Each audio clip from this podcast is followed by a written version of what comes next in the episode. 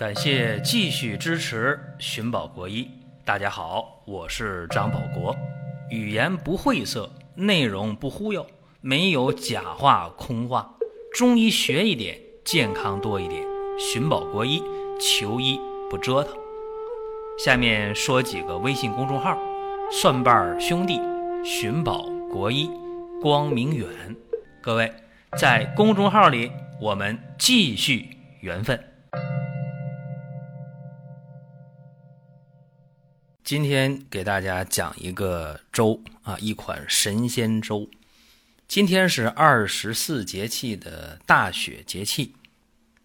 说到这个时候吃点什么东西，很多人会觉得，哎呀，这一年当中最冷的时候马上就到了。大家会背这个二十四节气歌吗？冬雪雪冬小大寒。那大雪过后就冬至了，然后小寒大寒，这一年当中呢，还有四个节气，两个月结束了，对吧？然后紧接着春节了，这也是一年当中最冷的时候。那么大家要知道啊，这个。冷的时候，人需要吃的食物的量比平时要多。为什么？因为吃食物了，有食物的特殊的热动力效应。比方说，我们吃了肉，或者我们吃了这个蛋白含量高的东西，尤其蛋白含量高的啊，像吃瘦肉啊、海产品呐、鸡蛋、牛奶这样的东西啊，蛋白含量高，吃进去马上就热。甚至热乎有能量，对不对？包括说，大家在吃饭的时候吃的这个，呃，出汗，为啥？食物有特殊动力效应。那么，尤其大家会觉得天冷的时候多吃一点非常非常好。或者大家说天冷的时候我在吃东西的时候，我是不是应该偏于吃点肉，或者是呃吃一些这个蛋白含量高的？这个很有道理。包括以前也给大家讲过节目，叫做当归生姜羊肉汤。啊，说冬季驱寒吃这个非常非常好，但是啊，大家永远不要忘了一句话，在两千四百多年前的中医最经典的《黄帝内经》当中，《素问篇》有这么一句话啊，叫“五谷为养，五果为助，五畜为益，五菜为充，气味和而服之，以补精益气。”这话说的已经非常非常明白了，啊，五谷为养，五谷是最养身体的，甚至在《黄帝内经》当中还有这样的补充说明，叫谷肉果菜，食养尽之，无使过之，伤其正也。一句话吧，就概括的讲，平衡饮食非常非常关键，我们要以五谷杂粮为主。吃肉没问题呀，那个是辅助的。这里就涉及到了五谷的问题。说啥叫五谷啊？这五谷对应今天啊，普遍认为是这几种东西：小米、大米、高粱、小麦，还有豆类。那既然这个是大家普遍认可的五谷，那么今天我给大家讲。一款神仙粥的熬制方法。这款神仙粥呢，它就是以这五谷为原料：小米、大米、高粱米、小麦米，还有黑豆为原材料。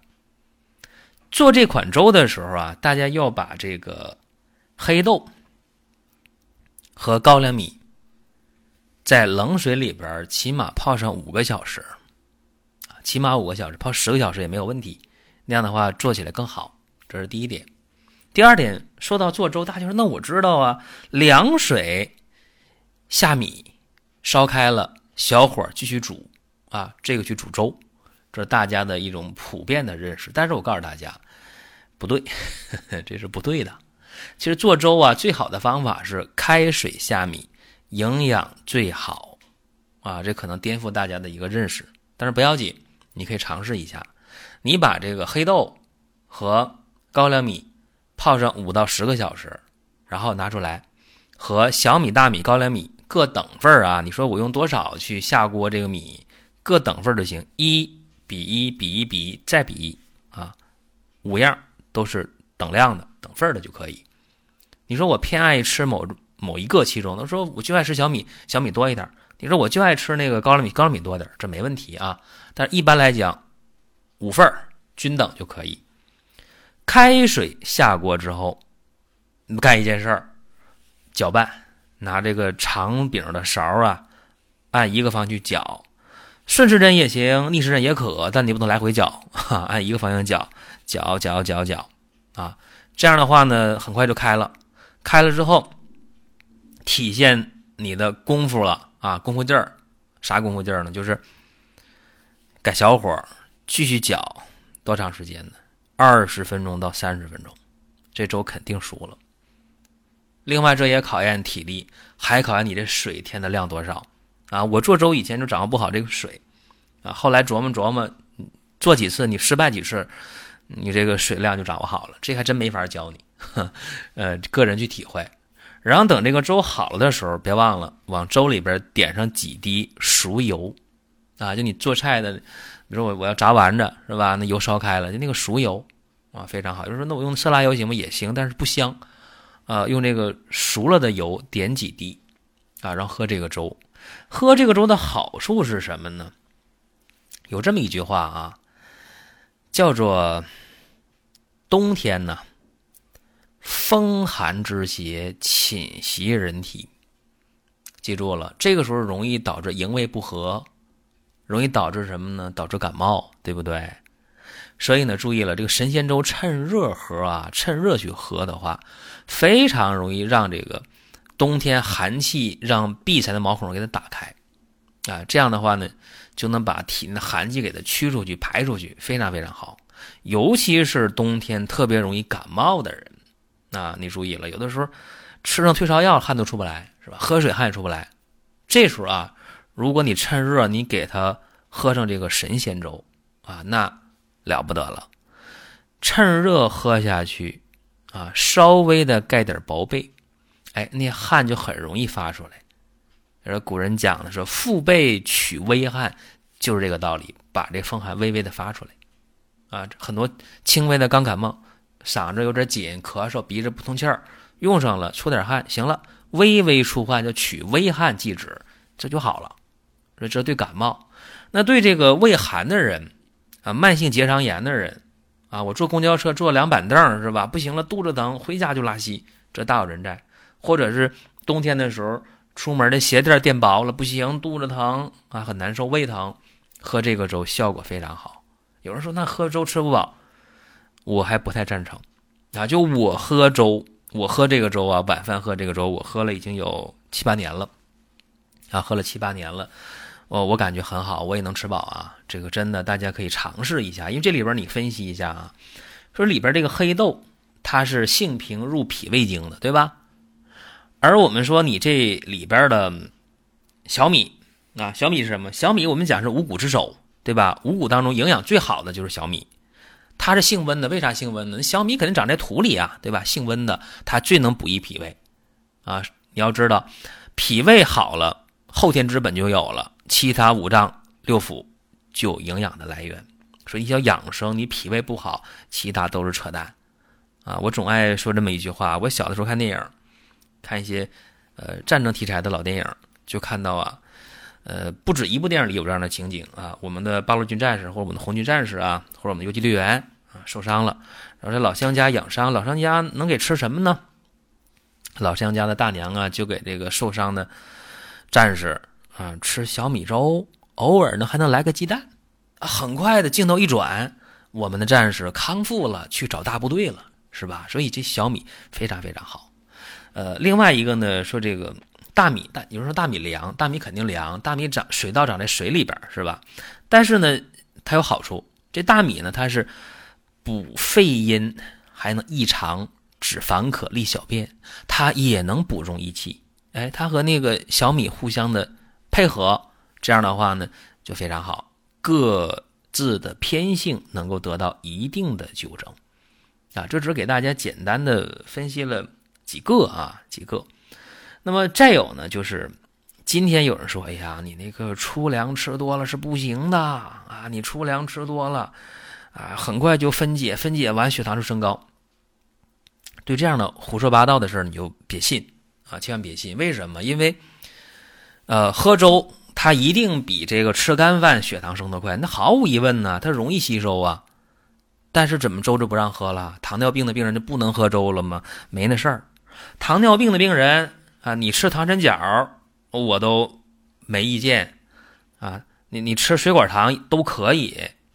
有人说你疯了，这还不是疯了，因为你吃啥食物都不要紧，你只要把你每天吃的食物的总体热量给它看住就行。你说我吃糖了是吧？那你米饭少吃点，对吧？你说我今天喝粥了，血糖升得快，那没事啊。你可以少喝一点啊，那神仙粥你非得一回喝两碗，喝三碗干嘛？你会喝一碗不行吗？你再过俩小时，你再喝一碗，那没问题啊，对吧？所以说，我以前讲过，糖尿病的病人啊，你别忌讳那个喝粥，别忌讳吃这吃那个，那不是事儿。你可以到这个新华书店，你去买一本那个糖尿病人的食谱对照表，就是每一种食物它有多少热量都能算出来，你这个年龄、性别、你的。每天的体劳动的情况或者非体劳动的情况，这都有标准的热量。你达到那个量，你吃啥都无所谓。所以大家不要去把一些非常明确的事儿啊，给它弄糊涂了，这真的就不划算。再一个，我讲这里边小米是吧？小米为什么加这里边？小米是养心安神的，就这个小麦米啊，是养心安神的。因为小麦呢，它是味甘性平，有点微寒啊，它能清热除烦，养心安神。所以说这个五谷之贵呀，就是五谷当中它非常非常贵的啊。《内经》讲，《黄帝经》说啊，说你小麦米，小麦是心之谷，补益心气，这个非常好啊。所以说，在这个整个的这个神仙粥当中啊，大家得好好体会一下这五谷杂粮咋配合的。有时候那高粱米不好买，你记住，高粱米到这个超市你一定可以买得到的啊，这不是买不到的。啊，再有一些朋友说，那个大米我能不能买错了？是不是能买那个这个精米啊和那个善米啊有啥区别？北方的大米它叫精米，米字旁加个更新的更；南方的大米叫善米，米字旁加个山峰的山。北方的米呢是粒儿短而圆，南方的米呢是粒儿长而扁，细长的。北方的米有嚼头，南方的米呢没嚼头，不好吃。所以记住啊，神仙粥里这个大米一定是北方的这个精米，扁而圆的，粘性比较好的这个米。所以建议啊，在这个寒冷的冬天，大雪来临的时候，大家可以先尝试着早餐喝神仙粥，逐渐的调整呢，晚餐也可以喝神仙粥。啊，就是说午餐有人说那不行啊，我这中午得吃的能量高一点的，可以啊，你可以多来点蛋白类的，瘦肉啊、鱼啊、豆制品呐、鸡蛋呢，这都没有问题。所以每天的生活大家学会调剂，在不同的季节转换的时候，我们一定要保护好自己的健康，真正的实现秋衣不折腾这样一个愿望。今天是大雪节气，祝各位呢身体安康。另外提示大家，三九贴我们已经是低价上市啊，去年是两百四，今年一百五包邮，非常非常便宜，是对大家的一个回馈。各位呢注意啊，十六号发货，保证在二十二号一九第一天谁都能用上。大家可以到生活馆去看一下，然后下单。再一个，双十二的活动可开始了，希望大家能够健康满满的。好了，多的不说，下期节目我们接着聊。下面说几个微信公众号：蒜瓣兄弟、寻宝国医、光明远。各位在公众号里，我们继续缘分。